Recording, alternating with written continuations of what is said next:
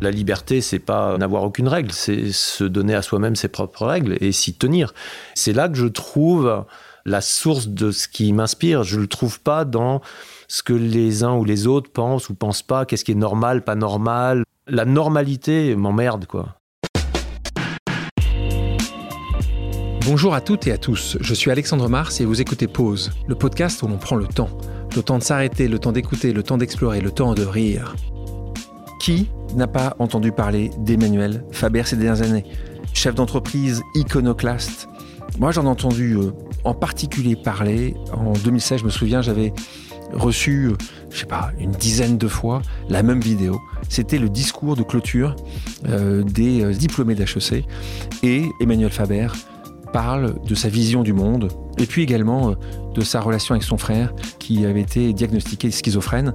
J'ai invité Emmanuel pour qu'il vienne nous parler euh, de ses combats, de sa vision de l'argent, de son côté moine soldat, des maladies mentales, de son éviction de Danone, mais aussi de justice sociale, de préservation de l'environnement, de finances responsables.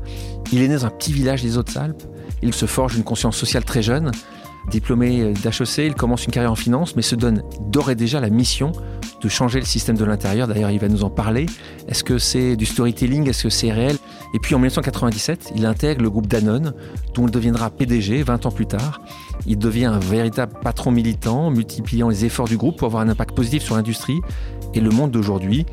Une conviction que les actionnaires de Danone lui reprocheront d'avoir fait passer la rentabilité en 2020 avant de le mettre à la porte en 2021. Aujourd'hui, il est à la tête de l'ISSB, l'entité qui définit les standards des entreprises cotées et les standards en particulier sur tout ce qui touche l'environnement.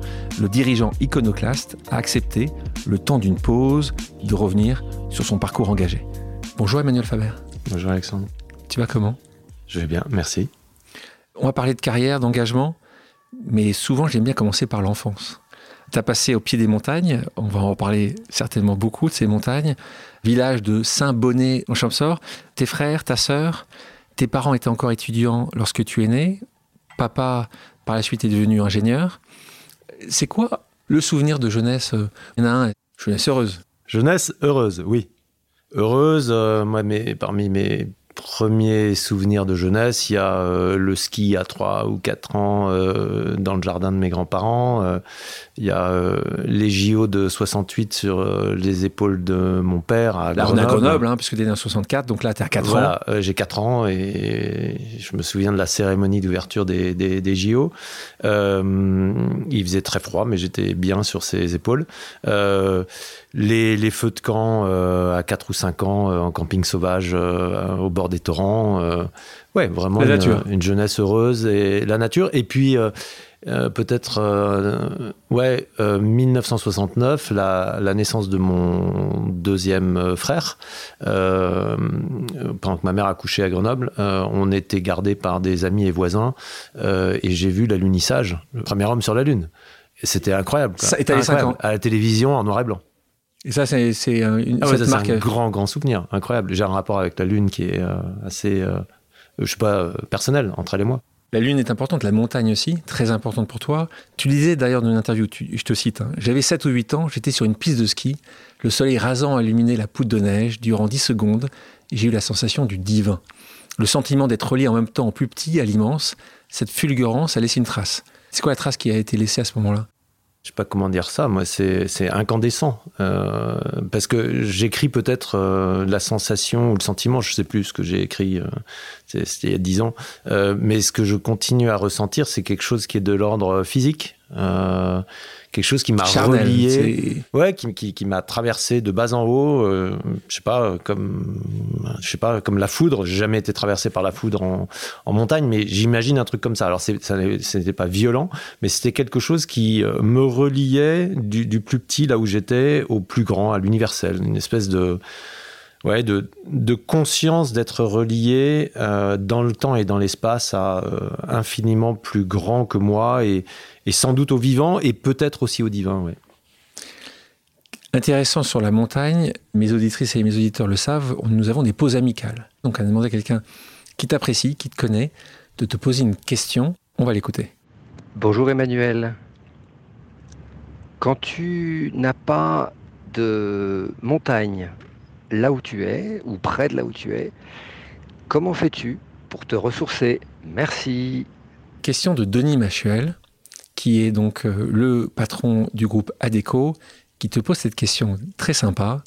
Quand tu n'as pas de montagne là où tu es, comment tu fais pour te ressourcer? Ben, euh, quand j'ai vraiment pas du tout, du tout de montagne, euh, en fait, je vis intérieurement en montagne. Il y, a un livre de Lionel Daudet, qui est un alpiniste de, ma région, là, dans le Briançonnais, les écrins loisans, euh, qui a écrit, il, a écrit un bouquin qui s'appelle La montagne intérieure. Euh, moi, je ferme les yeux, il me faut 10 secondes pour être en montagne. Même, pas, quoi, j'y suis. En fait, c'est. Euh, je peux presque dire que j'y vis en permanence sur mon là sur mes petits écrans, euh, j'ai ma webcam du village à Saint-Véran euh, et c'est une webcam qui bah ouais, je m'y connecte et j'y suis quoi. Ton père donc était plutôt amateur, ta maman éprise de littérature. Mm. J'ai appris donc que ton amour des mots t'est venu très jeune, puisqu'apparemment, et c'est ce que tu disais, au sixième, tu avais reçu un, zéro. Oui, je me souviens très bien, oui, oui. Le bah, professeur, il pensait que c'était pas possible. Et pas de chat GPT. Chat GPT n'existait pas encore. Je l'ai, je n'ai, ouais, voilà. Donc j'ai écrit un truc, ouais. Euh, j'ai écrit un truc et oui, on m'avait mis, zéro en pensant que c'était un plagiat ou je sais pas quoi, de Pierre Lotti, enfin point d'interrogation, est-ce Pierre Lotti et, et, puis non, donc. Euh, ça t'a marqué quand même? Oui, ça m'a marqué. Pour que tu en parles quelques années après, il y a une injustice par rapport à ça? Sur le coup, ça fait drôle, ouais. Tu penses que ce sujet-là est pas quelque chose qui revient quand même assez souvent avec toi? Les gens, soit ils pensent que c'est excessif, ou que tu fais des choses qui te paraissent totalement normales, hmm. Et cette normalité, euh, soit c'est l'extraordinaire, soit c'est pas possible. J'ai du mal à me donner d'autres règles que celles que je veux adopter. Enfin, je veux dire, à, 18, à, 17-18 ans, j'ai rencontré en terminale, euh, à 17 ans, j'ai rencontré euh, Emmanuel Kant. Euh, euh, je l'ai adopté quand j'étais en prépa. Euh, c'était, enfin, les fondements de la métaphysique des mœurs a été mon un de mes petits bouquins de poche de l'époque, y compris dans les sacs de montagne, avec cette idée simple, c'est que la liberté, c'est pas n'avoir aucune règle, c'est se donner à soi-même ses propres règles et s'y tenir. C'est là que je trouve la source de ce qui m'inspire. Je le trouve pas dans ce que les uns ou les autres pensent ou pensent pas, qu'est-ce qui est normal, pas normal. Euh, voilà. Et puis, tu, as dit un mot de, mon frère. Euh, j'ai une profonde affection, euh, admiration pour ce qu'il était, ce qu'il est, etc. Et, dans, un, dans un registre dans lequel sans doute peu de gens étaient prêts à trouver ce que moi j'y trouvais. Donc la normalité m'emmerde, quoi. Je parlais de justice sociale. Je lisais aussi en apprenant sur toi que assez jeune, en fait, tu avais démontré qu'il y avait quelque chose qui ne te convenait pas. C'était dans ce square quand tu étais euh, avec, euh, avec un ami et que la maman de cet ami-là avait euh, pris cet enfant-là et, et, avait donné une claque. Et là, tu mm. te dis, avais dit cette phrase-là en disant juste les grands ne sont pas là pour. ouais, ils sont pas là pour taper. Ils sont les grands ne doivent pas taper les petits. Ils doivent protéger. Mm. Quand ça arrive aussi jeune, la question que j'avais, c'est est-ce que c'est ta maman, ton papa qui qui ont mis en toi cette, cette vision de la justice sociale réelle? Est-ce que est-ce que c'est quelque chose qui est arrivé comme ça? Je sais pas du tout, tu vois, c'était dans le jardin de, de l'immeuble à Grenoble, j'avais 4 ans euh, ou un truc comme ça, enfin peut-être 5. Voilà, et moi, euh, la vision de mes parents, euh, enfin, de nouveau, à part la nature, tu vois, c'est l'âge où j'allais à la maternelle en face et un jour, mes parents étaient venus filer un coup de main pour repeindre les toilettes j'étais hyper fier que mes parents repeignent les toilettes de la maternelle. Donc, euh, comment est-ce que tu construis tes valeurs? Qu'est-ce qui est bien? Qu'est-ce qui est pas bien? Je, je sais pas. Et donc, j'ai jamais su d'où ça m'était venu ce truc-là, mais c'est clair que c'est sorti, ouais. C'est sorti et ça ne jamais lâché. Non, ça m'a pas lâché. Cette idée que la force, c'est quelque chose qui doit protéger et, pas qui doit exercer de la violence. Euh, cette idée de la, oui, ce qu'aujourd'hui sans doute j'appelle la justice euh, sociale, euh, je l'ai ressenti en allant tirer la jupe de cette grosse dame à trois ans. Et sans doute, il y a des choses que je fais aujourd'hui qui sont complètement nourries par ça, à des niveaux de complexité différents. ouais, ça continue à m'habiter tous les jours, tous les jours. Ouais. Excellent élève, amour des mots. Après ton bac, tu entreprends une prépa HEC à Lyon. Euh, tu intègres HEC, tu sors diplômé en 86. Toi qui avais l'amour des mots, Euh, pourquoi tu as pris plutôt cette voie-là qu'une autre? Tu avais plusieurs possibilités peut-être? Pourquoi une prépa HEC Pourquoi commerce? Ben, En fait, j'avais fait, euh, à l'époque, quand tu es bon élève, tu vas en terminale C, c'est l'équivalent de S aujourd'hui, donc ben, on te file des maths et de la physique et des trucs comme ça. Tu aurais pu être ingénieur? En fait, c'est un hasard. J'ai été pris, euh, bah, le meilleur lycée de la région, c'était le lycée du Parc. On regardait les classements, les profs disaient tu devrais aller là. Bon, bah, donc j'ai posé des 1. Et j'ai, euh, postulé dans les deux. Et en fait, j'ai eu un coup de fil à la rentrée. Euh, en descendant d'une rando d'ailleurs en montagne, on m'a dit ben vous êtes admis dans les deux, faut que vous choisissiez. J'ai dit bah c'est quoi le programme des deux? Et donc j'ai demandé le programme des deux et on m'a dit il y a de la philo, de la géo, plusieurs langues, après pas HEC. J'ai dit ouais je vais aller là. c'est ça. Voilà donc c'est justement pour l'amour des lettres que je suis allé en prépa HEC. Ben voilà. HEC on en parlait, une épreuve terrible, la maladie de ton petit frère, Dominique, tu t'appelles Do, schizophrénie. Euh, point important, ce que tu ne sais peut-être pas, c'est que mon frère a été euh, aussi euh, diagnostiqué schizophrène. Il est parti, il est plus avec nous maintenant, comme le tien. C'est un sujet qui nous rapproche, c'est un sujet extrêmement répandu, beaucoup plus que ce que les gens peuvent imaginer, puisque aujourd'hui, tu regardes les chiffres, il y aurait certainement un pourcentage important de Français qui ont euh, une maladie euh, et de santé mentale, c'est comme ça qu'on peut l'exprimer. Euh, toi, tu le dis, c'est qu'en fait, quand ton frère a été diagnostiqué, il n'a pas été diagnostiqué. C'est ça, c'est que c'est juste après qu'on a mis un, mot mhm. sur une maladie. C'est comme ça que tu, tu l'as vécu, en fait. Bah, moi, je l'ai vécu, oui. j'étais, j'étais à HEC et il y avait un téléphone par étage et on m'a appelé un soir en disant ton frère est interné en hôpital psychiatrique. Euh, euh, il n'y avait pas de mots là-dessus. Tu l'avais vu, vu arriver? Je l'avais. Il y avait une crise, il y avait eu des crises avant? Euh, Alors, moi, j'étais à HEC à Paris. Tout ça, ça se déroulait entre le Vercors, les Alpes et, voilà, et, Grenoble et tout ça. non, je pense que. Non, je pense vraiment pas. Dominique, il a eu une adolescence rock'n'roll. Mais, euh, mais au fond, euh, ouais, comme j'imagine plein d'ados, quoi. Et, et, euh, ces révoltes d'adolescents contre l'autorité familiale, paternelle, maternelle, etc., elles me paraissaient excessives, sans doute, mais par certains côtés, ouais, par injustifiées. Donc, savoir jusqu'où ces comportements qui pouvaient aller jusqu'à de la violence, hein, bien sûr était lié euh, à des excès que je lui connaissais depuis longtemps, jusqu'à te dire, euh, ben, en fait, c'est un sujet psychiatrique. Euh, d'abord, moi, j'étais pas du tout formé, informé. Enfin, dans la famille, tu vois, c'est pas des trucs qu'on discutait du tout. On évoque, pas du tout sous cet angle-là.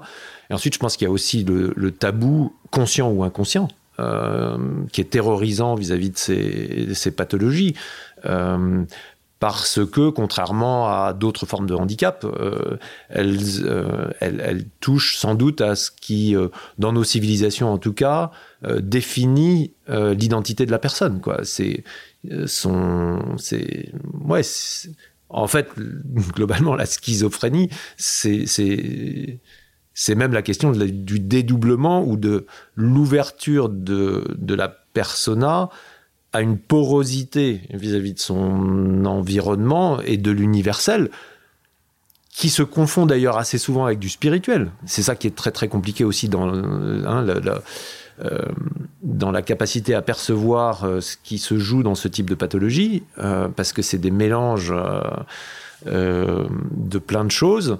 et donc moi, j'étais pas du tout préparé à imaginer que c'était ça. Tes parents étaient un peu plus outillés que toi ou encore moins? Non, je pense pas que mes parents aient été euh, beaucoup plus outillés que moi et je pense qu'ils ont dû endosser comme je le vois dans plein plein de cas euh, aujourd'hui parce que du coup oui, je suis à la fois euh, enfin j'ai été très proche de ces problématiques avec Dominique en hôpital psychiatrique, à l'extérieur, en prévention, en intervention, enfin plein d'égards quoi. Hein.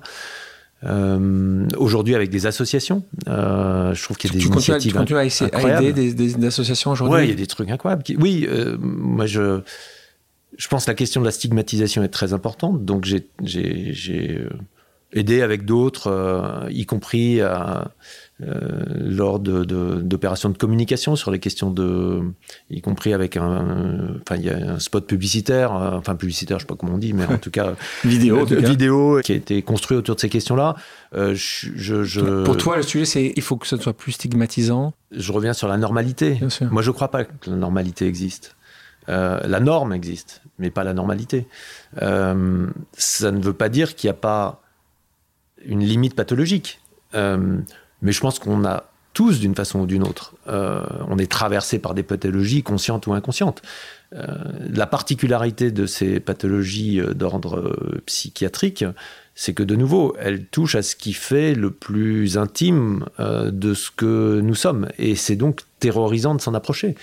Mais c'est à la fois terrorisant, en même temps quand on est concerné par un... Enfin, quand un de nos proches est concerné ça pose d'énormes questions. D'abord, c'est douloureux, euh, affectivement, de, voir la personne dans cette souffrance-là. Hein, c'est très douloureux. Euh, ça pose des questions de culpabilisation, de responsabilité. on n'a pas vu venir, on n'a pas traité. C'est quoi les problèmes d'éducation? Est-ce que je pense que pour les parents, c'est encore plus dur que pour les frères et sœurs. et, et... et puis on se dit, est-ce que c'est une conséquence euh, de quelque chose. pour les parents en particulier. Qu'est-ce qu'on n'a pas vu Qu'est-ce qu'on n'a pas fait Qu'est-ce qu'on aurait dû faire Qu'est-ce qu'on aurait dû faire, etc., etc. Oui, bien entendu. Et puis en plus de ça, avec euh, des questions de, euh, ben, est-ce que c'est génétique, pas génétique? Enfin, on se pose tout un tas de questions, quoi. du coup, ça remonte. Et je pense que cette question de la, de la généalogie, au fond, ce que, ce que l'on sait aujourd'hui, c'est que un des enfin, qui a d'abord, semble-t-il, des terreaux plus euh, fragiles. que d'autres, et qu'ensuite, euh, dans un système collectif, il y a quelqu'un qui prend la foudre. Il y a quelqu'un qui prend euh, les, tensions, les tensions à l'intérieur de ce système, des choses qui sont dites, pas dites, les, et qui, et qui la prend. Et, et une bonne partie euh, de la révélation de souffrances euh, psychologiques euh, sous forme auxquelles on commence à donner un nom, quand elles sont reconnues en tant que pathologie, relèvent ouais, de constellations familiales qui, d'entourage proche en tout cas, qui sont porteurs de ces tensions et qui qui sont euh, dans lequel il y a un membre du groupe euh, qui, va, qui prend. Qui prend. Et donc c'est forcément extrêmement interrogeant pour, euh, pour l'entourage. Et c'est une des raisons pour laquelle je me suis retrouvé, moi, en première ligne, à la fois sans doute parce que j'avais cette affection inconditionnelle pour mon frère, et, et, aussi parce que j'étais moins directement euh, concernés. On a quasiment le même âge, quoi. Donc, tu vois, on a grandi ensemble. Et, mais, mais oui, sûrement moi aussi, dans ma relation avec lui, ça m'a interrogé à plusieurs moments de, quand est-ce que j'étais absent, quand est-ce que je l'étais pas, et, etc. Pour ceux qui ne se souviennent pas, tu parlais tout à l'heure de ta capacité à communiquer sur euh, ce sujet-là en particulier. Tu l'as fait assez tôt, puisque en 2016, tu étais invité en tant qu'ancien HEC à faire la clôture, le diplôme d'HEC tu donnes un, tu donnes un discours c'est qui euh, marque, qui a été très souvent euh, rediffusé maintes et maintes fois. Et ce discours a été divisé en deux. Un, qui est Emmanuel Faber en parlant de sens, d'injustice. Une partie de ce discours-là euh, parle de, de, ta relation avec Dominique, de ce que ça t'a appris. Déjà, merci d'avoir fait ce discours-là auprès d'une certaine élite. C'est très important de comprendre que vous n'êtes pas seul et qu'il faut toujours essayer d'aider et d'accompagner le plus possible ces organisations-là, euh, ces jeunes ou moins jeunes, qui passent par ces moments-là qui sont compliqués. Comme je l'ai vécu, je passe du temps avec des gens qui le vivent. Mmh. Parce que toi et moi, on l'a vu. On a eu des appels, on a entendu des choses totalement délirantes venant d'une personne qu'on aime le plus au monde. C'est compliqué. Et de nouveau, je trouve que euh, je pense que c'est terrorisant.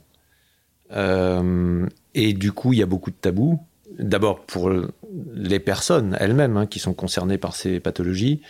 Euh, il y a encore très nettement pas suffisamment de structures qui permettent euh, de prendre ça en Les compte accueillir. entre euh, l'hôpital et le reste. Quoi, hein. il, y a, il y a 30 ans, il n'y avait rien. Il y avait euh, l'UNAFAM qui était naissant, euh, et tout. Et aujourd'hui, il y a tout un tas de choses qui sont... euh, euh, qui naissent, des initiatives qui naissent et que j'essaye de soutenir euh, dans la mesure où d'abord je suis conscient de leur existence et des gens me euh, des gens m'interpellent parfois sur ces questions, ce qui me permet d'aller aider là où il y a besoin d'un coup de main et, et des trucs incroyables, notamment de pères aidants, euh, euh, des jeunes là qui ont euh, d'ailleurs c'est surtout mes c'est sur mon iPhone et tout le reste, ça s'appelle la Maison Perchée, c'est une association qui est euh, basée à Paris qui a été créée par des jeunes atteints de bipolarité, euh, quatre qui ont entre euh, 25 et 30 ans.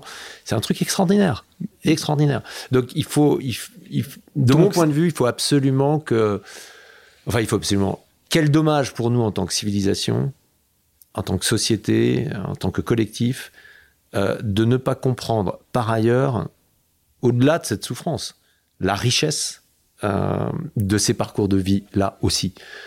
Euh, j'ai- dit dans un, oui, j'ai dit à HEC, je crois, en 2016, euh, que pour ne pas perdre la communication avec Dominique, j'ai dû apprendre le langage des fous. Mais c'est un langage. Et c'est un langage, alors qu'on retrouve dans la poésie par ailleurs, parce que, parce que, parce qu'il s'exprime aussi là. Enfin, il y a des poètes qui sont traversés par ces problématiques-là, et, ça se retrouve dans leur façon d'écrire. Mais c'est un langage, et je trouve que il vient questionner même nos représentations. Je reviens sur cette question de la normalité, parce que une, une, une bonne partie de ces questions, c'est l'enveloppe du moi qui, qui devient euh, poreuse et dans laquelle, entre moi et l'univers qui m'entoure, je, ne sais pas me définir. Et cette porosité, je pense qu'elle est. En fait, euh, elle a aussi un lien avec le fait que euh, aujourd'hui, nos modes de fonctionnement, civilisation occidentale, société euh, de consommation, nous met dans une situation où nous nous sommes déconnectés, euh, protégés de ce qu'est le vivant plus grand que nous, et que j'ai trouvé, moi, dans mon interaction avec des personnes en situation de bipolarité, euh, des points de passage. Tu parlais tout à l'heure de ce qui m'est passé, de ce qui s'est, passé sur ma, petite, euh, dans ma petite station de ski quand j'avais 10 ans, qui brusquement, de façon fugace, fulgurante, te relie au, vivant et à ce qui t'entoure. grâce à, Fabrice, mon frère, j'ai ouvert les yeux sur une thématique importante, la vie après la vie. Euh, J'étais peut-être euh, pas très ouvert sur ces sujets-là, un peu trop rationnel par le passé. À ce moment-là, quand ton frère est parti, tu avais une vraie vision, une relation certainement avec le divin avant, mais est-ce que ça t'a poussé encore plus à, à croire? Est-ce que tu y crois aujourd'hui ou est-ce que tu penses, comme d'autres, par exemple, mais pourquoi c'est tombé là? Ça t'a détaché un petit peu plus de ça? Non, je dirais pas que la question s'est posée dans le sens de euh, euh, c'est absurde que ce soit lui, etc. Non, il n'y avait pas cette question-là.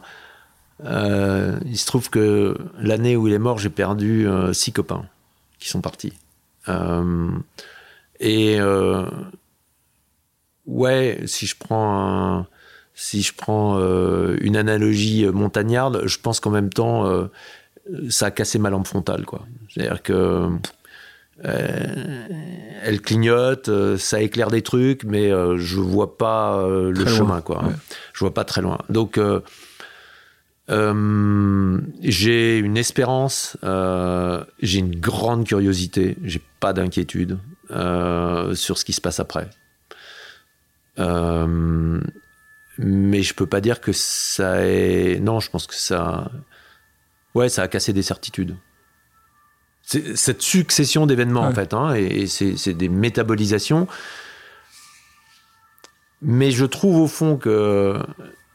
Je, je me. Je peux presque dire que je trouve plus vivant mon interrogation de la foi et ma relation au divin aujourd'hui qu'elle ne l'était dans l'évidence de quelques clartés que j'ai eues euh, quand j'étais gamin, et puis, puis après j'en ai eu d'autres, hein, mais ouais, c'est moins drôle, euh, Ouais. c'est moins joyeux, c'est tout ce qu'on veut, mais je me sens super vivant, quoi. C'est Ouais. comme quand t'es dans la face nord, tu, tu, Ouais, tu, Ah, tu- tu dois- tu, tu sais pas, quoi. Ouais. Tu, tu vois T'avances. Mais tu sais que le sommet est là-haut et tu sais pas s'il y aura le soleil ou pas. Mais au fond, euh, Mais tu crois toujours à la vie après la vie? je suis pas sûr. Tu vois, sur cette connexion à la question du vivant, moi, j'ai pas envie d'être enterré dans un, une cage de, de bois, là. Ça m'intéresse pas. Moi, ce qui m'intéresserait, c'est d'être dans la terre. Euh, Un truc qui m'a incroyablement marqué, c'est euh, la fin du roman de Malraux, L'Espoir, euh, où ils sont là, ils redescendent et ils ont euh, leur fusil, tout leur truc, et ils passent devant un pommier. Et euh, au pied de ce pommier, il y a une couronne euh, de pommes euh, qui sont là en train de pourrir et qui sont les pommiers de demain. Pour moi, dans ce cycle du vivant qui commence sans doute au Big Bang, si le Big Bang c'est l'interprétation qu'on en a aujourd'hui, j'imagine que c'est ça qui s'est passé. Je ne sais pas où ça va. Mais quel privilège d'avoir fait partie de cette aventure pour un instant à l'égard, enfin, au regard de l'i- l'immensité du temps et de l'immensité de l'espace. Quel privilège d'avoir, eu la chance d'approcher par la conscience qui nous est donnée euh, de ce questionnement sur qui nous sommes et où est-ce que nous allons. Et si demain, retourner à la Terre, c'est retourner au vivant, c'est, une- autre forme de vie. Je sais pas, je sais pas ce que ça veut dire de moi, mais, moi dans le vivant avec les autres. Et, c'est juste ça qui m'importe aujourd'hui. Et donc, est-ce que retrouver Dominique, euh, c'est le retrouver euh, sous la forme que je connais de lui? Sûrement pas. Tu vois, sûrement pas. Même, même dans les traditions euh, des religions du livre, ou même dans d'autres, il y, a, une idée d'autre chose après, auquel je, je, peux m'associer, quoi. Ouais, je, je, je- je peux comprendre, je peux, mais j'ai pas de certitude. Et j'ai donc une grande curiosité à l'égard de la mort. Je pense à la mort très très régulièrement, mais pas comme j'en ai peur. Ça m'emmerde pour mes proches, Ouais. mais c'est tout. Je veux dire, soit ça s'arrête et je suis, euh, eh ben ouais, je vais devenir euh, le sol de nouveau, quoi, qui, est- qui est la source de vie. Euh, et c'est comme ça. Et tant mieux pour, merci pour ces euh, 50 ans, 60 ans, whatever. Et merci pour les 44 ans de la vie de Dominique, euh, qui, est, qui a été incroyablement féconde à, à- à plein d'égards, y compris pour tous les instants que je l'ai vu vivre avec d'autres, dans ce qu'il leur a apporté. euh. et euh, et peut-être que non, et c'est beaucoup plus. Et c'est un cadeau hallucinant si c'est le cas. Lui, quand il est parti, il croyait lui à la, la vie après la vie? Oui. Ouais, Dominique, il avait une vie spirituelle incroyable qui, moi, m'a énormément enrichi et, et, et qu'il a, euh, je pense que sa, pathologie aussi, et la nécessité de faire le tri entre ce qui est de l'ordre euh, pathologique et de l'ordre spirituel, hein, ce qui n'est pas simple du tout dans les pathologies de bipolarité ou de schizophrénie, euh, l'a amené à faire un chemin de foi qui est hallucinant. Hallucinant. Voilà, il a, été consacré au blas euh, d'une abbaye euh, bénédictine euh, des Hautes-Alpes quelques semaines avant sa mort. Perdre mon boulot m'a jamais inquiété parce que pour moi, ce qui était important, c'est d'être aligné et surtout d'être là où ça avait du sens que je sois. J'étais pas prêt à faire des compromissions pour ça. On va reprendre le chemin de ta carrière après ce moment très personnel. On retourne chez Bain et compagnie, tiens. C'est là où tu commences ta carrière, cabinet de conseil. Tu dis, je suis parti explorer la finance dans un grand cabinet de conseil avec l'idée de changer le système de l'intérieur. Euh, comme un infiltré, c'est comme ça que tu le définissais. Si les forts doivent défendre les faibles, la finance doit le faire aussi. Alors moi, la question que j'avais, euh, et je souscris évidemment à ça, euh, puisque c'est mon quotidien également, euh, est-ce que tu t'es déposé à un moment la question en disant, bah, je vais plutôt aller faire euh, Greenpeace ou, ou Emmaüs Tu as tout de suite vu l'intérêt d'aller être l'infiltré Ou tu t'es même pas posé la question Tu étais HEC, c'était Bain et tu allais changer le système d'intérieur? Je me suis en permanence posé la question de savoir si j'étais au bon endroit, euh, compte tenu de ce que j'avais envie de vivre. Et, euh, euh, et ça a été un aiguillon permanent pour définir ce que j'appelle un compromis et ce que j'appelle une compromission. Et cette, question, elle s'est posée à, plein plein de moments. Avant de, partir euh, chez Bain, euh, il s'est posé la question pour moi de partir euh, dans un hôpital au Vietnam, dirigé sur le plan financier, etc., etc. Ça ne s'est pas fait. Et je ne sais pas si je l'aurais fait à cause de Dominique. Mais la question s'est posée. Après quelques années dans la finance, j'ai écrit un bouquin. Je suis allé voir euh, mes patrons à Londres et je leur ai dit ben, je vais publier ça. Si vous voulez que je parte, je démissionne. Si vous voulez que je reste, vous me le dites. Voilà. Ce bouquin n'était pas tendre avec. Euh, tu sors en 1991 chez Hachette. voilà. Et tu Mama sur la cité, euh, dans lequel euh, bah, il y avait des gens que je cite et qui étaient les clients de cette banque et pour lesquels on travaillait. Quoi. Donc j'étais assez cash, mais c'était ma ligne. à tel point que à ce moment-là, je me suis vraiment posé la question de m'arrêter. J'étais persuadé que ce qui était le plus important, c'était d'enseigner la philo à des jeunes de 18 ans dans des quartiers dans lesquels ils auraient besoin de ça pour arriver à structurer leur vie. Mais Emmanuel, à ce moment-là, tu es chez Bain, euh, tu es dans un grand cabinet de conseil. Mm. Est-ce que les gens te regardaient en disant juste, mais tu peux pas dire ça, euh, gagner de l'argent grâce à ça et, cracher dans la soupe? La particularité sans doute de ce qui s'est passé, c'est que euh, j'ai quand même toujours été assez bon dans ce qu'on me demandait de faire. Et, très vite, j'allais très au-delà de ce qu'on me demandait de faire. Et donc, euh, c'est aussi ça qui m'a donné des marges de manœuvre, des libertés, des. Voilà. Et on, par disait, ailleurs. on disait, il est chiant. Mais il est bon, c'est ça que tu, ça que disais toi? Oui, et puis, euh, enfin, je la ramenais pas particulièrement, tu vois. Euh, euh, ouais, très vite, j'ai pas mis de cravate. Euh, j'ai jamais eu un attaché quai. Je me promenais euh, par dérision, sans doute, avec un petit sac en bandoulière rose et gris, avec une image de, Mickey et de Minnie dessus. J'allais voir dirigeant du Crédit Lyonnais avec ça. Bon, mais quand je délivrais ma présentation, on me disait, Emmanuel, fais gaffe quand même, faut pas que tu fasses peur au client quand tu le regardes. bon, voilà. Et donc visiblement, j'avais un impact professionnel. Et donc je naviguais avec ça, euh, quoi, en permanence, euh, avec cette idée que perdre mon boulot m'a jamais inquiété parce que pour moi, ce qui était important, c'est d'être aligné et surtout d'être là où ça avait du sens que je sois. Je n'étais pas prêt à faire des compromissions pour ça. Donc euh, voilà. Donc j'ai jamais. mais là, là c'est là je reviens un peu. J'entends ton point d'hôpital. Je peux imaginer qu'un jeune épris d'injustice sociale, de combat, euh, après avoir vécu ce que tu as vécu, c'est pas forcément dans le conseil euh, à faire des présentations pour le président du Crédit Lyonnais où tu serais le plus aligné.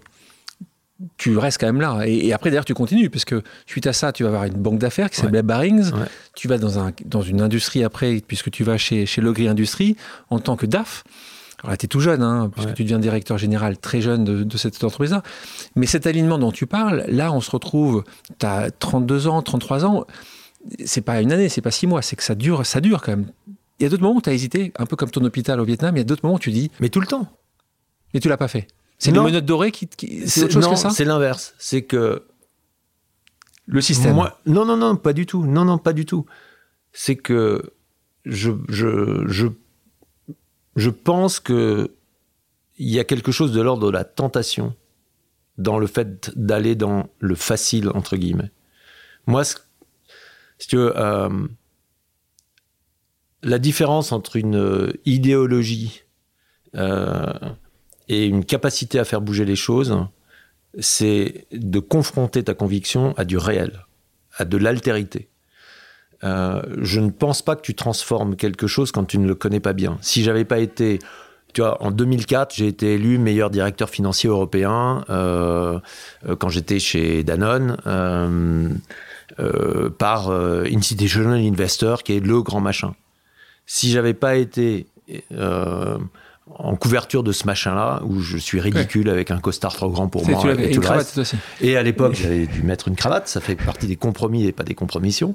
je n'aurais pas pu faire ensuite tout ce que j'ai fait. Parce qu'on pouvait pas me dire, non, mais t'es juste un doux rêveur. Non, non, non, non, les gars. Je, suis le DAF qui a été élu. Voilà, et puis, on voit bien quoi, quand même l'impact que ça a eu sur euh, des boîtes. Donc, pour moi, la, tentation permanente, c'est de me dire, enfin, c'est de rester là où c'est dur, quoi. Là où c'est dur, pour moi, c'est que je suis en train de creuser un truc qui qui peut avoir de l'impact. En fait, c'est le crux tous les jours, toi. Ouais, absolument. En fait, c'est ça. Je pense qu'il y a ça. De, en tout cas, pas le contourner. Euh, tu, expliquons le crux quand même. le crux dans une voie en montagne, c'est le passage le plus dur. C'est le truc qu'on peut pas contourner, sauf à changer de voie. Voilà, c'est aussi simple que ça. Et donc, moi, y a, moi on m'a appelé pour diriger des fondations, pour partir faire des trucs. et j'ai dit non, non, non à chaque fois. Pas pour dire que j'étais ou aller diriger des agences publiques et des machins Mais c'est hyper tentant pour un gars comme moi de me dire Ah bah oui, super alignement. Sauf que là où je peux faire une différence, c'est sans doute là où je suis, là, aujourd'hui, dans le dur du business. J'y pense là. Le politique. Qu'est-ce qu'il y a de plus difficile aujourd'hui? Le crux absolu, femme ou homme politique, ça c'est un sujet, tu dis, là où tu as un changement considérable, c'est un sujet auquel tu as réfléchi un jour ou jamais? Non. Jamais? Non. Là, en termes de crux, c'est pas mal, non? Je sais pas. C'est une autre voie, je pense. C'est une autre voie. Là, on est sur l'autre voie. Ouais. C'est la face, c'est pas la, c'est une autre face nord. Oui, c'est ça. Euh, Jamais t'as réfléchi à ça, toi? Non. Je pense que je, je pense que je fais, genre, je sais pas s'il faut dire du politique ou de la politique. Je veux dire, quand on, quand on pousse pour entreprise à mission et que la loi Pacte passe, et etc. euh, Oui, Euh, quand on pousse euh, à l'Organisation internationale du travail et qu'on passe un accord mondial avec eux, Bien sûr. et tous Mais les syndicats, on oui. est tout- là, on est, là, on est, là, on touche, là, on, on lèche cette partie-là. T'as raison. Ouais. On parle de management. La presse, quand je lisais sur toi, évoque le, le tien. Parfois, on dit un peu autoritaire, parfois un peu glacial. C'est pas le cas aujourd'hui. Peu chaleureux, assez dur. Toi, tu reconnais aujourd'hui avec un peu de recul en disant, c'est vrai que je suis quand même assez, alors je sais pas, dur. euh, tu vois, j'essaie de, des termes qui vont bien. Comment toi tu définirais ton management? Bah, il faudrait demander à ceux qui bossent avec moi. Je pense qu'ils seraient euh, mieux placés que moi pour le dire. Ils disent ça. hein. Ils disent que c'est quand même assez, c'est quand même assez, euh, c'est rock'n'roll, c'est dur, c'est ça, Ah ça, bah oui, ça oui, rigole, oui, ça c'est- rigole peu. ou- ah, si, ça rigole beaucoup, mais c'est pas du, c'est pas mou, quoi. Ouais. c'est sûr que je laisse pas beaucoup de jeu euh, dans les systèmes. Euh, euh, je pense qu'il y a eu, il y a eu plein de périodes parce qu'on est, enfin, je veux dire, on se transforme en permanence, quoi. hein. Euh, il y a eu toute une période où, tu vois, moi, je suis arrivé euh, comme directeur financier euh, chez Legris. euh, J'étais nommé, j'avais 29 ans. Euh, une boîte cotée au- à l'époque au premier marché Ouais. qui faisait un milliard d'euros de chiffre d'affaires, euh, 6 milliards de francs à l'époque. Euh, tous mes collègues avaient Euh, euh, 15 ans de plus. 20, Ouais, va. euh, Ouais. tu vois, ou 30 ans de plus que moi. Bon, bah, il fallait quand même que je fasse un peu sérieux, quoi. Et puis, euh, il y avait des banquiers qui, à qui on devait beaucoup d'argent, et donc il fallait que je fasse un peu sérieux. Donc, oui, euh, dans ma. oui, mon surnom dans la famille, c'est le caillou, tu vois. Donc, euh, voilà. Euh, après, je pense que euh, les gens qui, euh, avec lesquels je, je- je bosse de façon proche euh, sont assez. Ils savent. Ouais, ils savent un Ils peu savent plus comment je fonctionne vraiment. Et puis après, il y a, il y a vraiment des périodes, tu vois. Euh, C'est dur, mais c'est bienveillant. ah, ça, je sais pas dire, j'espère que oui, mais quand on me dit est-ce que vous êtes gentil, je pense pas que je sois gentil. J'ai pas dit gentil, hein. Ouais, euh, c'est juste, c'est Bien pour ça que je, je prends cette précaution-là. Moi, je, je, je, je m'emploie à essayer d'être vrai. Être vrai, être gentil, c'est très différent. Et c'est en ça que bien souvent, dans le management, euh, on évoque cette question de la dureté. Parce que je considère, peut-être que j'ai été en partie euh, euh, programmé euh, par euh, une culture anglo-saxonne, dans le conseil et chez Bain en particulier, le feedback, feedback is a gift. Euh, donner du feedback. Moi, je ne rencontre jamais personne en, en entretien annuel sur comment ça va et qu'est-ce qu'il faut prendre, sans poser la question de est-ce que je suis un bon patron pour toi? Ouais. Jamais. Toujours, je pose cette question-là. Parce que, parce que de nouveau, je, je, je pense qu'il y a. On n'apprend jamais de ses succès. On n'apprend que de ce qui l'on perçoit comme un échec, qui souvent n'est d'ailleurs pas un échec. Et c'est pour ça que je, je mets ça sur la table avec les gens. Euh, quand je suis, quand on me remercie en me disant c'est gentil, je dis non, non, c'est pas parce que je suis gentil que je dis ça, c'est parce que je le pense. Et, que pour moi, la vérité est un truc absolument fondamental. Mais tu parlais tout à l'heure de compromis, compromission, quelque chose que, que tu as dit, que tu as répété. Ce sujet-là, c'est que toi, de toute façon, tu as une tâche, tu dois y arriver, tu acceptes des compromis, tu n'acceptes pas compromission, et à partir de là, en fait, tu as un chemin qui est tracé. On revient sur la montagne. Tu dois arriver à ce point-là, et pour toi, tu ne te poses même pas la question, tu y arriveras. Euh, Tu, tu doutes, Ah oui, je doute en Doute. permanence. Oui, mais je, de pas y arriver? Je Ou plutôt la meilleure voie pour y arriver? Tu doutes de pas y arriver? Ouais. Ouais. Ouais. Mais euh, la curiosité et l'envie d'y arriver est telle que j'y vais. Et, c'est- et, et dans une aventure collective, le, le, le pouvoir est pas très intéressant, quoi. Ce qui fonctionne, c'est le leadership. Et on peut dire, ouais, après, je sais pas si c'est une question d'être autoritaire ou pas. Ce qui fait que ça marche et ce qui fait que ça a marché, c'est le leadership dont tu parles. C'est le leadership, c'est pas le pouvoir. Je te propose une deuxième pause amicale. On l'écoute. Bonjour Emmanuel. Qu'est-ce qu'est pour toi un management responsable? Question de Fanny Picard. Fanny Picard, tu l'as recrutée il y a quelques années de ça pour travailler sur les fusions-acquisitions. En 1998 chez Danone. Et puis tu as nommé un peu plus tard directrice du développement pour l'Europe de l'Ouest et l'Amérique du Nord. Tu sais qu'elle t'apprécie euh, beaucoup et elle te pose cette question-là. Qu'est-ce que pour toi un management responsable? On l'a, Je pense qu'on l'a un petit peu évoqué, euh, mais c'est quoi pour toi un management responsable aujourd'hui? C'est une question vachement compliquée. Euh, parce que euh, pour moi, elle est reliée à deux choses. Euh, une entreprise, c'est un collectif qui a une responsabilité à l'extérieur de son propre collectif. Et dans management responsable, il y a la question de quelle relation l'entreprise entretient avec son écosystème. Il y a toute cette partie-là des choses. Et puis il y a à l'intérieur même du collectif de l'entreprise le management qui est euh, l'organisation du travail ensemble de ce collectif pour atteindre des missions dans une euh, relation qui euh, est une relation, pour le dire de façon simple, d'organisation et d'hierarchie. Hein. Peut-être que je peux prendre la question de Fanny sous ce deuxième angle, sans écarter le premier qui est fondamental sur la question de c'est quoi la visée d'une entreprise et c'est quoi sa responsabilité sociale et sociétale. Euh, pour moi, le, management responsable, c'est de faire en sorte que euh, le collectif euh, de l'entreprise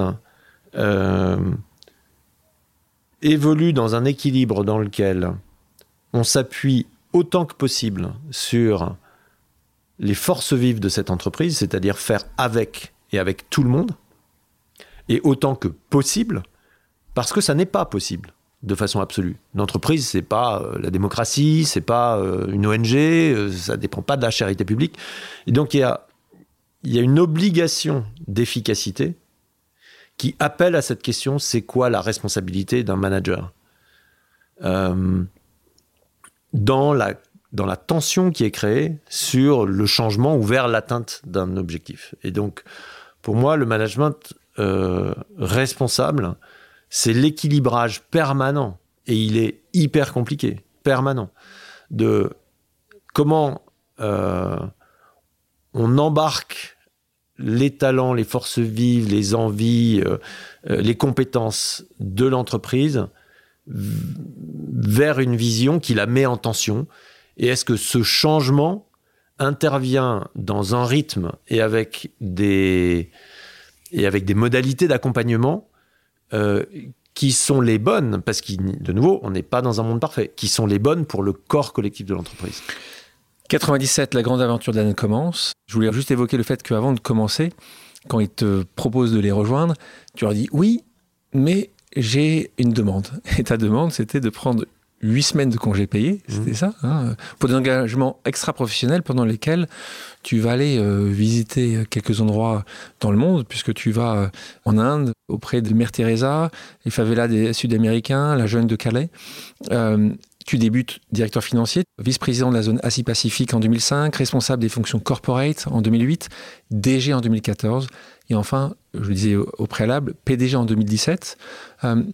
Qu'est-ce qui te plaisait autant que ça chez Danone pour, Parce que là, on, te prend en 97, 20 mmh. ans après, mmh. tu deviens PDG, tu deviens le, la personne qui représente. Il y avait un. C'est le produit qui, qui, te passionnait, justement, on parlait de changer le système de l'intérieur. Là, on touche quand même beaucoup de gens, aussi bien les producteurs que les consommateurs. C'était l'idéal pour toi? C'était sans doute un des endroits les plus durs. Tu vois, quand je suis. Euh, on, revient sur, on revient sur le truc dur. Ouais, c'est un des endroits les plus durs la publicité, c'est quand même plein de bullshit. Euh, les produits, est-ce qu'on a vraiment besoin de 50 nouveaux yaourts euh, par an euh, Tu vois, les bouteilles en plastique, enfin, franchement, il y a du boulot, quoi.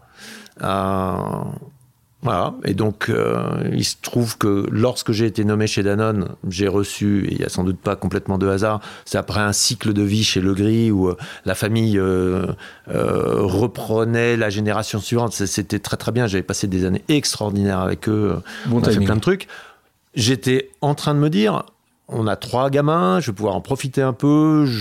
J'avais d'ailleurs des envies d'aller faire radicalement autre chose. Et puis j'ai eu trois appels pour prendre la direction financière d'une boîte du CAC 40.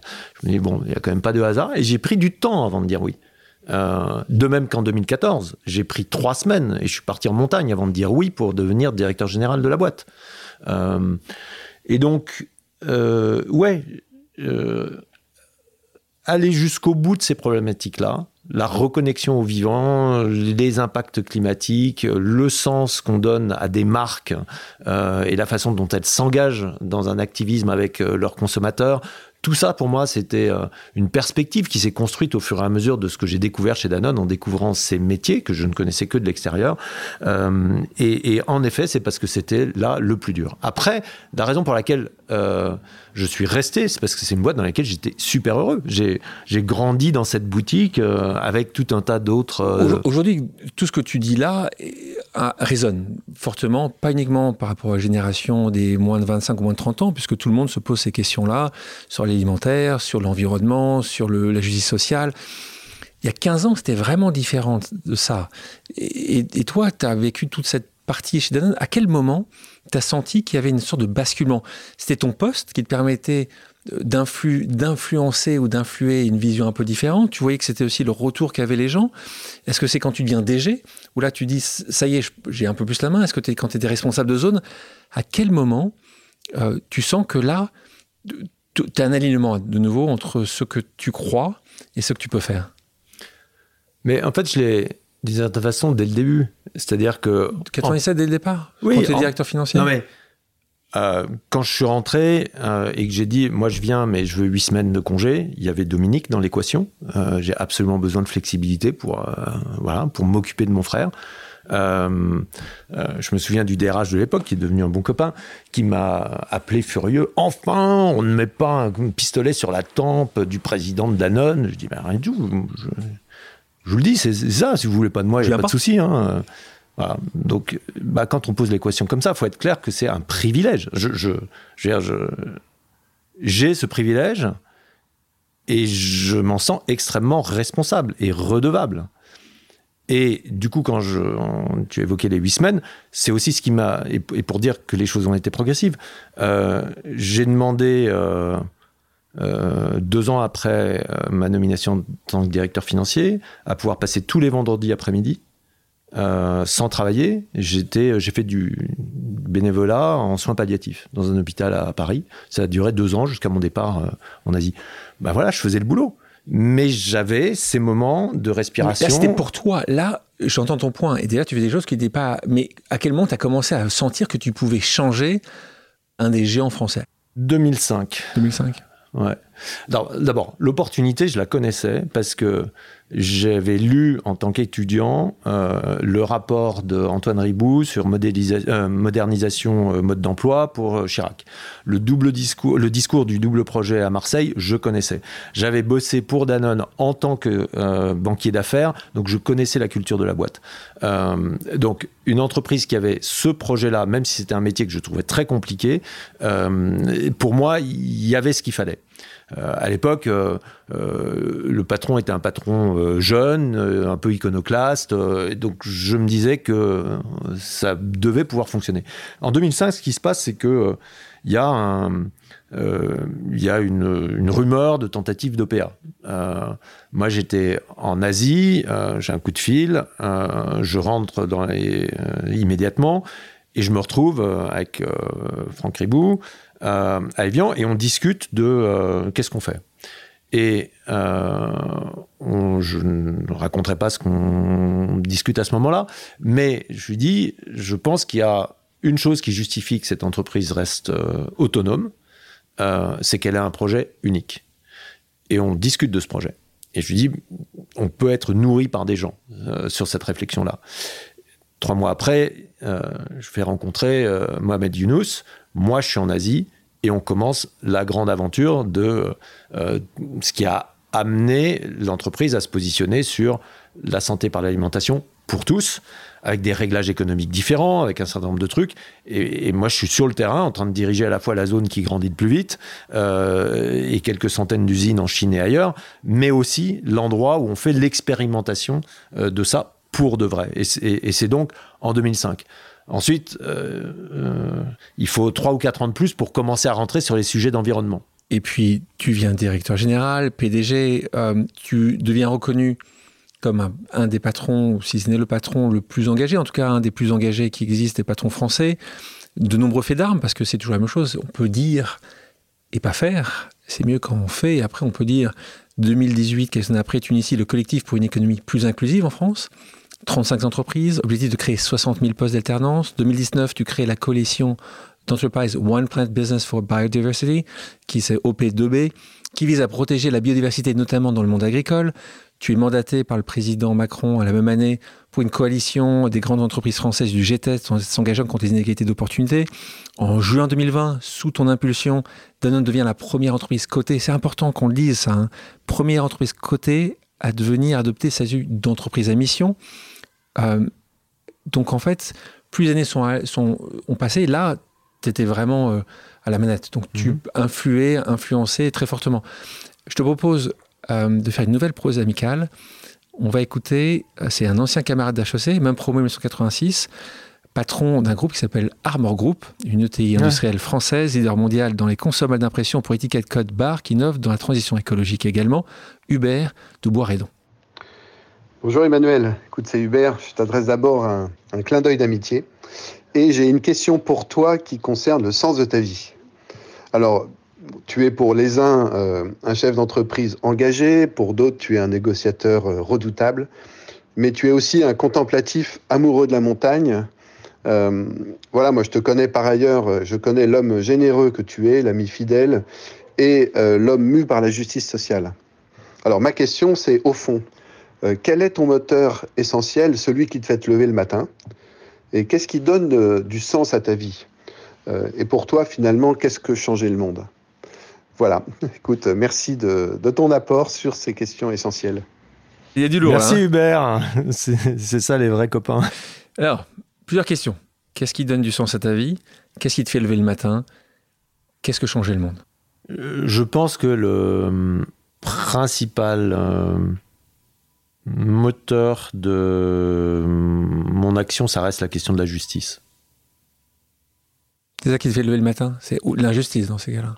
Ben oui, du coup, parce que quand on se lève le matin, euh, on s'aperçoit quand même assez vite que la justice n'est pas euh, évidente euh, dans sa présence partout autour de nous, quoi. Et ça, je pense que c'est vraiment, ouais, ce moteur de une espèce de révolte, quoi, contre contre l'injustice telle que je la perçois. Hein. c'est vraiment le moteur de mon action fondamentale.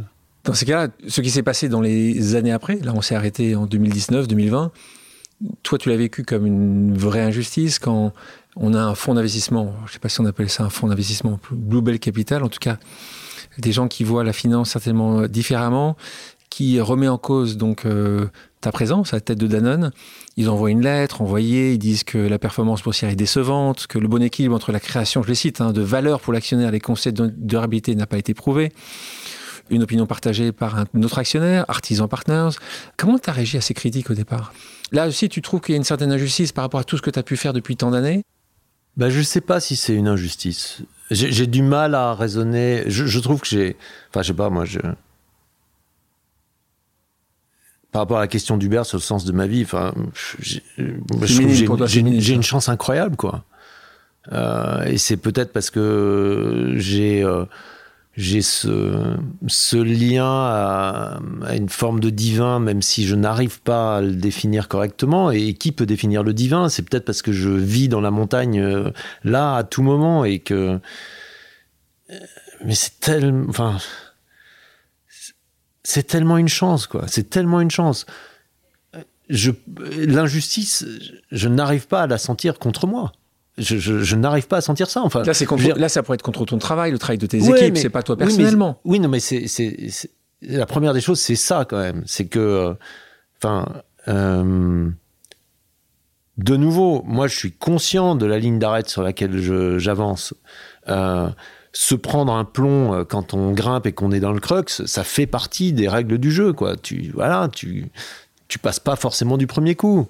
Euh, faut réessayer, faut etc. Et donc, ce risque-là, je suis prêt à le prendre. Quand je, quand je et, d'ailleurs, on parle juste d'injustice un instant. Euh, euh, en plein schéma de réorganisation, plan local first, on relocalise tout, etc incompris par la technostructure, euh, euh, parce qu'évidemment, ça vient euh, forcément simplifier et du coup supprimer des postes qui sont en haut de la hiérarchie, qui sont des postes très lourds. Ce que tu veux c'est que les syndicats te soutiennent. Les syndicats me soutiennent à fond. Ouais. Et d'ailleurs, Laurent Berger s'exprime publiquement en, en, faveur de ce plan, en expliquant pourquoi il est important. Néanmoins, activistes et plein d'autres sont là. Parce que je suis quand même aussi un empêcheur de tourner en rond, globalement. Et donc, il y a une opportunité pour des gens qui ont envie plutôt de gérer le, statu quo, quoi, globalement. Euh, T'as vraiment senti ça T'as senti, on, va, on attendait à un moment ou à un autre, dès qu'il pouvait un peu être en position de, difficulté.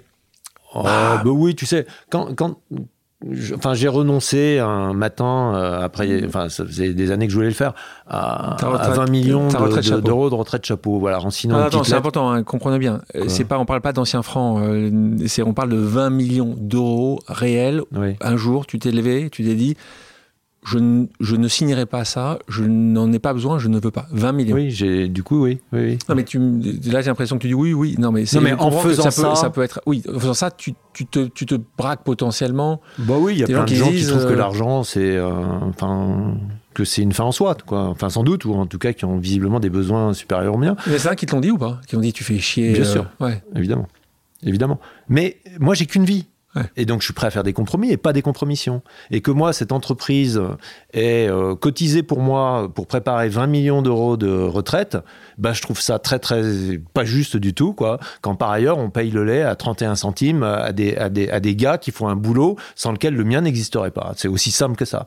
Donc, je suis conscient que j'emmerde le monde, mais je m'en fous parce que c'est ma vie. Et si vous voulez que j'aille faire autre chose, j'irai faire autre chose.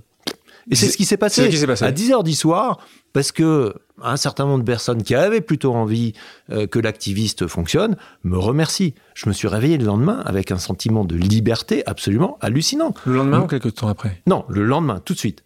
Et un immense sentiment de tristesse, euh, mais qui n'est pas un sentiment d'injustice, de tristesse, parce que c'est une entreprise que j'adore, que je continue à aimer beaucoup, et dans laquelle euh, j'ai vu tout ce que effectivement, euh, pendant quelques semaines qui ont suivi euh, cet épisode, il, a pu se passer entre tous ses collaborateurs, équipiers du monde entier, avec lesquels euh, ben, cet événement m'a remis en, relation, tu vois. Et j'ai posté ma petite carte d'employé.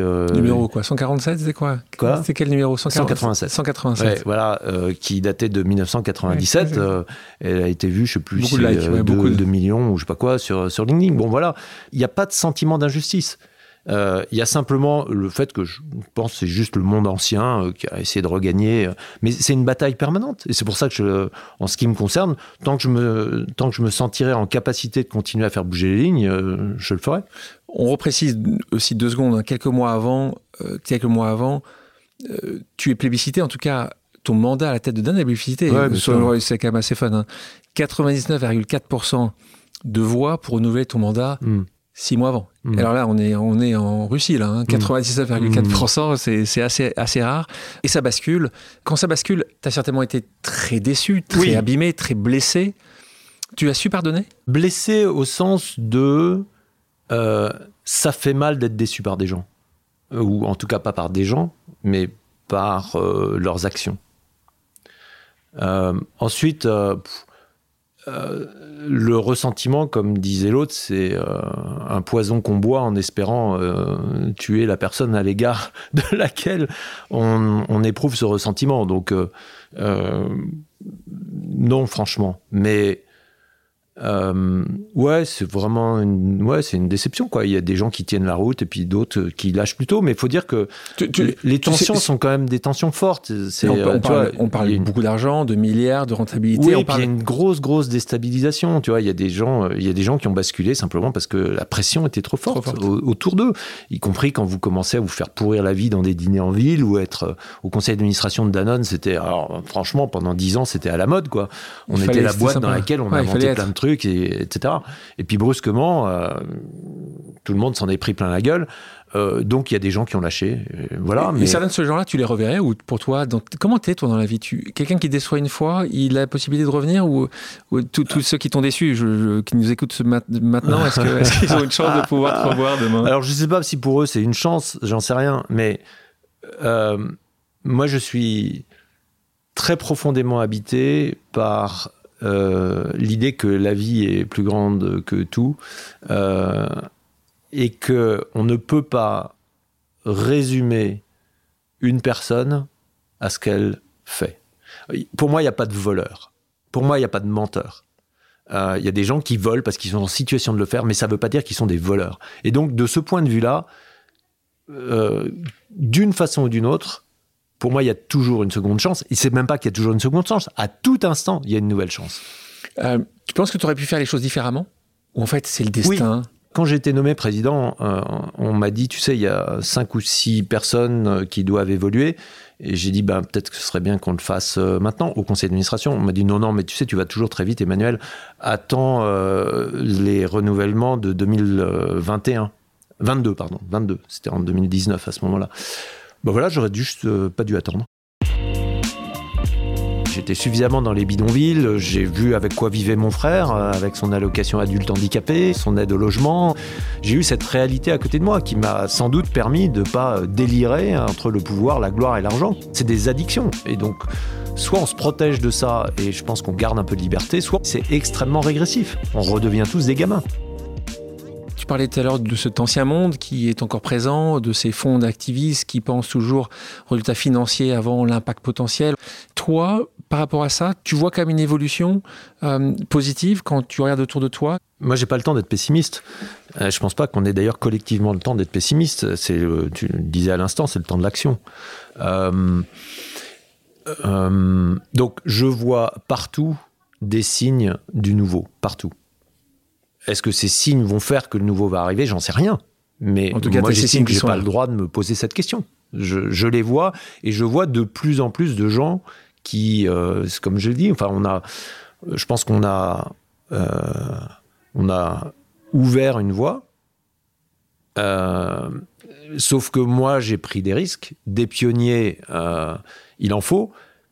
Mais le, le système dont nous pensons que c'est un système alors que c'est nous qui le faisons ne changera que si on équipe cette voie. Alors dis-moi, quand tu vois par exemple que c'est le patron de la Compagnie nationale du pétrole des Émirats arabes unis qui a été nommé président de la COP28, alors que c'est un des plus grands pollueurs au monde, est-ce que tu... ça t'inspire quoi ça? Euh, je Tu pense... que c'est un bon message? Tu parlais des signaux, Non. des signaux tout à l'heure? Non, non, c'est pas un bon message. Terrible quand même. Oui, mais je trouve que ça a l'avantage de mettre le sujet sur la table. Parce que si on avait nommé euh, la directrice d'une ONG euh, du même pays, euh, on nous aurait dit elle est manipulée par les autres, donc montrez-nous les vrais. L'argent, on en a parlé, Emmanuel, et c'est certainement pas un moteur pour toi. Tu as refusé d'être augmenté quand tu étais à la tête de Danone. Tu as donné ton salaire, une partie de ton salaire à des associations. Tu as refusé la retraite chapeau. Tu vis aujourd'hui dans un trois pièces, pas loin de la place de Clichy. Euh, Des gens vont peut-être venir te trouver pas loin. Tu manges Porte de Clichy. Porte de Clichy, j'ai dit place. Porte de Clichy. Tu manges peu, tu travailles énormément, tu te contentes de peu de choses. Euh, tu avais même après Danone, si j'avais bien entendu, m'ont dit, tu sais quoi, je vais vouloir aller voir le SMIC pendant trois ans. Tu vous dis, moi je serai au SMIC pendant trois ans, je vais aussi vivre cette vie-là, qui est cette vie que, de gens que tu défends au quotidien, les gens qui n'ont pas forcément grand-chose. Euh, comment tu expliques tout ça? On te dit moins de soldats. Est-ce que c'est cette culture très judo-chrétienne? L'argent n'est pas sale, on est d'accord, Emmanuel Non. C'est un moyen. Non, bien sûr, il est fondamental, oui. Enfin, je veux dire, euh, Mais toi, tu ne le dis, tu le dis pas vraiment comme un moyen, toi. Tu préfères pas en avoir mais non, mais plutôt- parce que j'en ai assez. J'en ai suffisamment pour ce que je veux pas faire. sûr. Non, mais pour ce, Ce que je veux veux faire, aujourd'hui. Euh, Euh, oui, j'étais suffisamment dans les bidonvilles. J'ai vu avec quoi vivait mon frère, euh, avec son allocation adulte handicapé, son aide au logement. J'ai eu cette réalité à côté de moi qui m'a sans doute permis de pas délirer entre le pouvoir, la gloire et l'argent. C'est des addictions. Et donc, soit on se protège de ça et je pense qu'on garde un peu de liberté, soit c'est extrêmement régressif. On redevient tous des gamins. Donc, pour moi, il n'y a rien qui compte plus que ma liberté. Et tu dis judéo-chrétien, je sais pas, c'est juste montagnard. Quand tu pars en montagne, tu prends as pas. Un sac. T'as un petit sac, et t'as l'essentiel dedans. Ben ouais, mais, ça c'est pas ce dont t'as pas besoin. Ok, mais toi t'es pas tout seul. T'as une famille. Comment ta famille réagit quand tu dis Mais elle, est, elle est à l'abri du besoin, ma famille. Il faut pas déconner quand même. Mais quand tu lui dis, tu sais quoi, il y a 20 millions. Tes enfants, ils voient ça arriver, ils sont jeunes, ils voient ça arriver, ils disent, papa vient de dire non à 20 millions. Ils disent, ils t'applaudissent? Mais évidemment. Mais évidemment, mais est-ce qu'ils sont objectifs pour ne pas m'applaudir? Non, parce qu'on les a éduqués d'une certaine façon, ils ont grandi dans des réalités. Ils ont été avec mon frère, ils sont allés en Indonésie, au Bangladesh pour certains d'entre eux. Oui, J'en connais d'autres, hein, des jeunes qui peuvent faire ça, qui pourtant euh, trouveraient incongru ou un mais, mais ils ont fou de... Je pense que la, la projection intergénérationnelle est un... Pour les gens qui ont les moyens, je veux dire, un, Français en moyenne euh, touche... Euh, 120 000 euros euh, d'héritage, euh, c'est beaucoup, beaucoup d'argent. Ça arrive beaucoup trop tard aujourd'hui. Et donc. Euh, donc, avancer, toi, tu serais pour tu serais pour qu'il n'y plus d'héritage, que l'héritage ne soit pas forcément pour les enfants et la femme. Tu, tu serais, tu voudrais l'avancer ou tu penses que globalement il faudrait le taxer et dépenser de son vivant? Euh, je sais pas. sais pas. Mais, mais je pense que donner euh, Trop. À, leurs, à nos enfants la capacité de démarrer dans la vie, c'est important. Leur donner trop ou leur imposer de gérer euh, ce que j'ai pu essayer de construire ou ce qui m'est arrivé parce que c'est comme ça que ça s'est passé, c'est une, une dette. C'est une dette de gérer un héritage qui est trop important. Ce qui tombe bien parce que vous avez pris décision avec Magali, ton épouse, d'aller un peu plus loin encore parce que vous avez décidé de donner euh, vos biens immobiliers. Encore une fois, c'est important, tu n'en parles pas ou peu, c'est important de le dire, pour que les gens imaginent bien que ça va comme assez loin euh, chez toi et chez vous, cette volonté de partage, cette volonté de donner, puisque c'était ta maison euh, de Ville d'Avray, qui est aujourd'hui gérée par l'APA, l'Association pour l'Amitié, une bassine que tu avais dans le sud-est, qui a été également donnée, prêtée, donnée à Lazare, une association pour les sans-abri. ça aussi, c'est c'est logique pour toi Bah oui. Ouais, Moi, je crois au fait qu'il faut garder ce dont on a besoin et pas le reste. Tout ce que tu ne sais pas donner te possède, dit André Gide. Emmanuel, maintenant on va faire une pause café. En discutant autour de la machine à café au bureau avec un collègue que tu as croisé tout à l'heure, j'ai recueilli une question pour toi. On l'écoute. Salut Emmanuel, je m'appelle Romain Sion, je travaille avec Alexandre depuis maintenant 7 ans et il m'a convaincu que soit je pouvais rester à l'extérieur et critiquer la finance, soit je pouvais y travailler et faire de mon mieux pour changer les choses de l'intérieur. Les deux questions que j'ai pour toi aujourd'hui, comment penses-tu influer, changer les règles comptables des entreprises pour que la prise en compte des risques climatiques et sociaux devienne une décision business et que cela impacte directement le portefeuille des actionnaires? Et seconde question, comment peut-on t'aider? Question d'un jeune euh, trentenaire impliqué et qui voit la finance comme un outil positif, un peu comme toi tu le voyais à l'époque. Ça nous permet de parler de ce que tu fais aujourd'hui à l'ISSB, que tu puisses expliquer à quel point c'est important, parce qu'en prenant cette position-là, tu vas nous expliquer, tu essaies de changer le système de nouveau par l'intérieur. Raconte-nous ce qu'est l'ISSB. La première des choses, c'est euh, sur transformer la finance dans l'intérieur. Euh, la finance, elle est nécessaire. Elle est essentielle. Euh, je crois profondément à l'économie de marché. Euh, et l'économie, c'est oikosnomia, c'est la façon dont euh, on habite ensemble les règles qu'on se donne pour gérer oikos, l'endroit où on habite, la terre ou notre village. Hein. C'est pas plus compliqué que ça on, a aujourd'hui l'impression, et on l'a en partie construit comme ça, que c'est un système qui tourne tout seul, dont on a perdu le contrôle et qui euh, détermine la façon dont on fonctionne. C'est en partie vrai parce qu'on s'est déconnecté. Ce qu'on essaye de faire à l'International Sustainability Standard Board, donc le Conseil international de normes euh, extra-comptables, euh, c'est créer un langage comptable et extra-comptable qui, comme la comptabilité, viendra permettre de prendre des décisions financières au regard non seulement des critères de rentabilité tels qu'on les définit aujourd'hui, mais de performance environnementale et de performance sociale. Euh, c'est pour ça que quand j'en parle de façon euh, un peu simple et sans doute euh, asymptotique ou hyperbolique, je dis ce qu'on fait, c'est de réécrire le code source de la finance mondiale, ou c'est même de réécrire tout simplement l'économie. C'est ça que ça fait.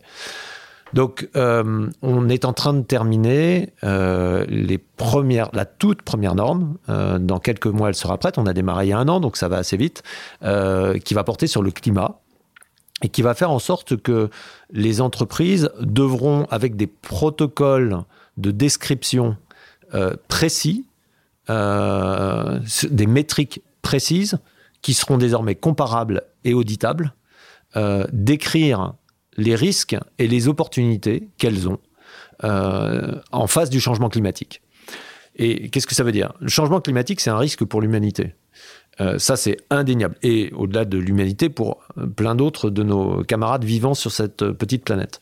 Euh, à l'échelle microéconomique, ce qu'on peut en dire, c'est que quoi qu'il en arrive, le changement climatique va bouleverser les avantages concurrentiels.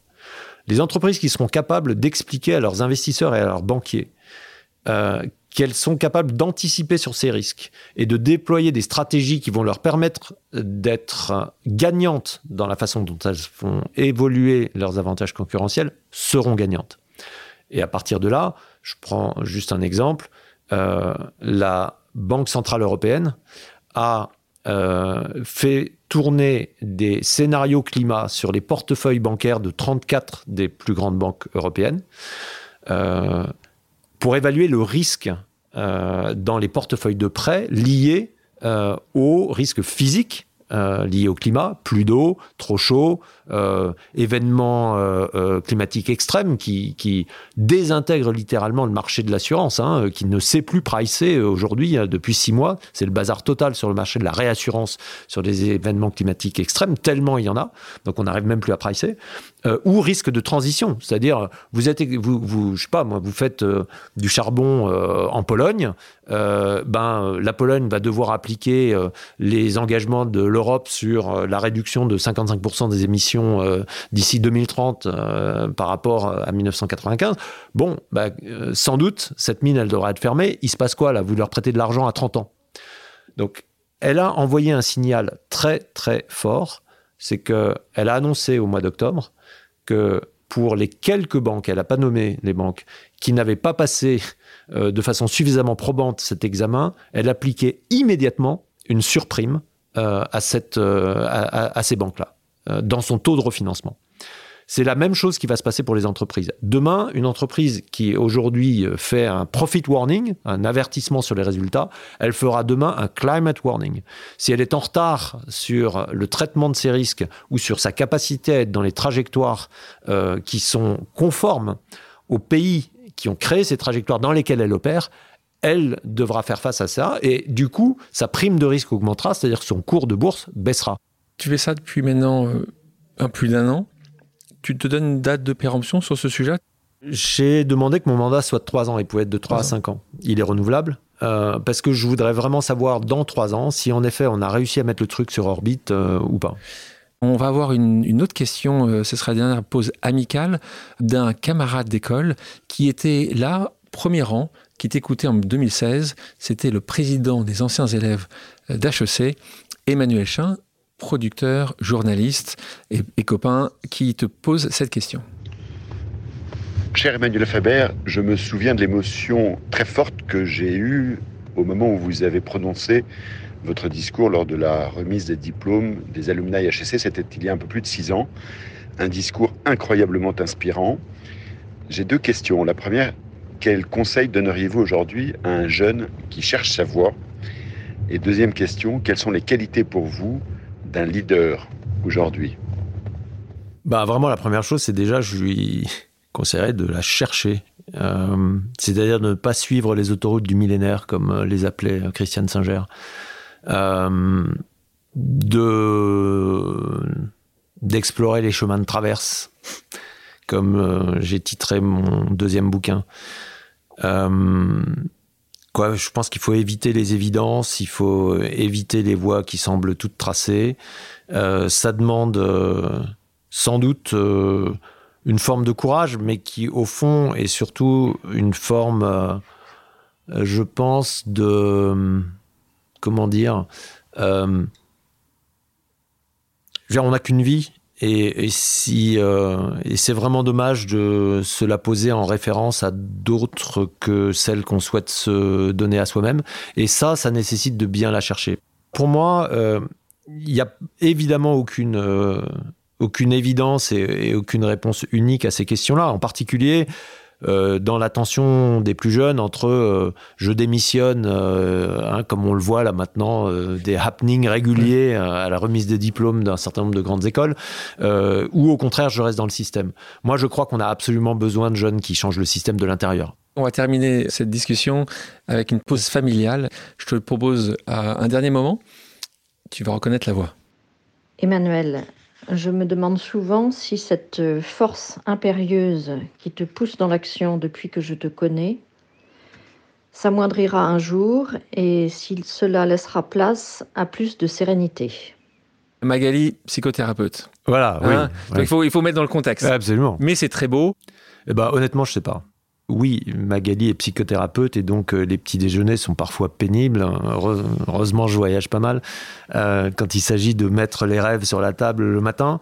Euh, mais en même temps, je pense que sa présence euh, est consubstantielle à mes engagements euh, par bien, bien des égards, y compris par son propre chemin que je trouve incroyable, et qui me rappelle qu'il y a des gens qui font des métiers vachement plus utiles que les miens quand je vois le boulot qu'elle fait avec ses patients.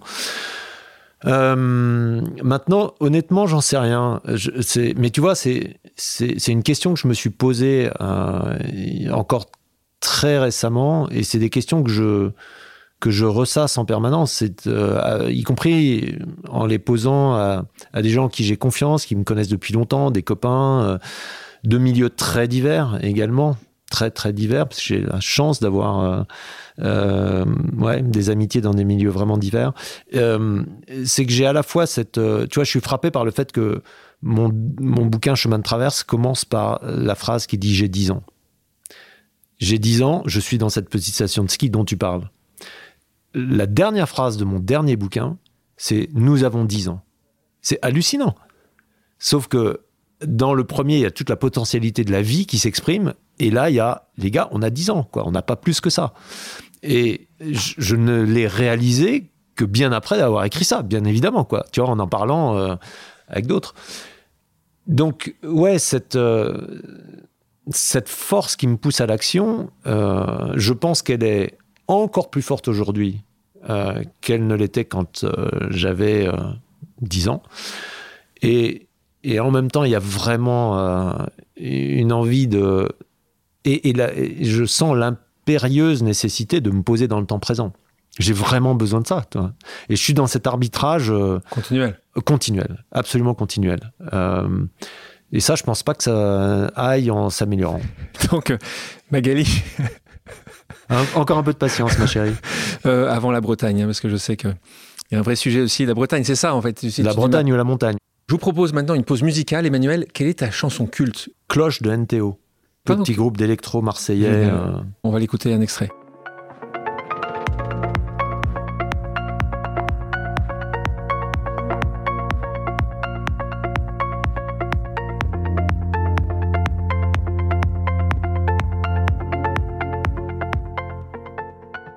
Pour terminer, passons à des questions d'ordre personnel. Alors tu vas me dire qu'on a fait que ça. La rencontre qui t'a le plus bouleversé? Pardon, ça va être du classique, mais euh, en 2020, euh, alors qu'on travaillait avec les activistes euh, climat en France pour dessiner le futur de comment l'entreprise pouvait s'inscrire là-dedans, une de mes jeunes collègues est venue avec son bébé dans les bras et elle me l'a présenté, elle m'a dit Emmanuel, je te présente euh, Gabriel. Et elle a ajouté il aura 80 ans en 2100. Et le dernier chapitre de mon livre s'appelle Pour Gabriel. Les montagnes que tu rêverais de gravir? Ah, il y en a beaucoup. Lotus Flower Tower euh, en Colombie-Britannique dans le Yukon. Oh, spécifique. Euh, quelle entreprise t'inspire en termes de valeur aujourd'hui? Patagonia. Euh, quelle boîte aurais-tu adoré créer d'ailleurs? Si tu pu créer une boîte Patagonia. Un livre que tu conseilles à toutes et à tous de lire À la ligne, Joseph Pontus. Est-ce qu'il y a une personne connue, vivante ou décédée, avec qui tu aimerais prendre un café? Non, mais c'est trop long tes questions. Ben ouais, c'est ça. Ben c'est, tu penses trop. C'est parfois il faut pas trop penser. Ah. Boum, tu bases la première chose qui te passe à la tête, la première chose. Il y a bien quelqu'un tu t'es toujours dit. euh, oh, Que, je ne connais pas encore? Bah, Je sais pas moi. Que je ne connais pas encore? Ouais. Il peut être décédé, hein. Ah, il peut être décédé? Ouais. Là, pour toi, c'est être impossible. Alors, déjà que c'était compliqué Euh, vivant, alors décédé, on y Christiane. Singer. Ta plus grande peur, Ne pas être aimé, peut-être quand même. Hmm. Ouais, ouais, je pense, oui. S'il y avait une- un moment que tu aimerais revivre dans ta vie, de tout ce que tu as vécu depuis le début, ce serait quoi? Un instant Moi, ce qui me vient tout de suite, c'est des, mo- des moments en montagne, tu Ouais, vois. bien sûr. Quand tu es arrivé là-haut. Ouais. C'est seul. Mais pas que en montagne. Non, pas, pas que en haut. Et non, c'est toujours à deux. C'est deux à deux. C'est toujours à Ouais. deux. Des, des- des moments de bataille dans des voies. euh, tu vois, non, au contraire, c'est super à deux, quoi. Ce, ce partage de. Et on va terminer par la question quelle est ta destination? Et on va, je pense, connaître ta réponse. quelle est ta destination idéale pour faire une pause? Ah, si tu me dis pas euh, Saint-Véran, là, je crois que j'ai pas compris, là. Saint-Véran. Et voilà. si les auditrices et les auditeurs ont des questions, peuvent-ils te contacter sur tes réseaux sociaux? Si oui, tu les utilises, tu les utilises pas? Ils ont la possibilité de, de te rencontrer, de te parler? Comment on fait? Ouais, LinkedIn, Instagram. C'est le mieux pour Je toi? suis pas du tout, du tout suffisamment attentif, mais c'est quand même là qu'on peut m'attraper. Potentiellement, il y a une chance Ouais. de t'avoir. Emmanuel, merci d'avoir accepté mon invitation. Merci, Alexandre. Merci à toutes et à tous d'avoir pris le temps de faire une pause avec nous. J'espère que l'émission vous a plu, inspiré ou fait réfléchir. Si c'est le cas, je compte sur vous pour le partager avec vos proches, laisser un commentaire et mettre la note de 5 étoiles sur les plateformes d'écoute. Si vous voulez me suggérer des invités ou simplement me faire part de retours, vous pouvez me contacter via LinkedIn en tapant Alexandre Mars ou bien m'écrire à l'adresse suivante, le podcast pause at gmail.com.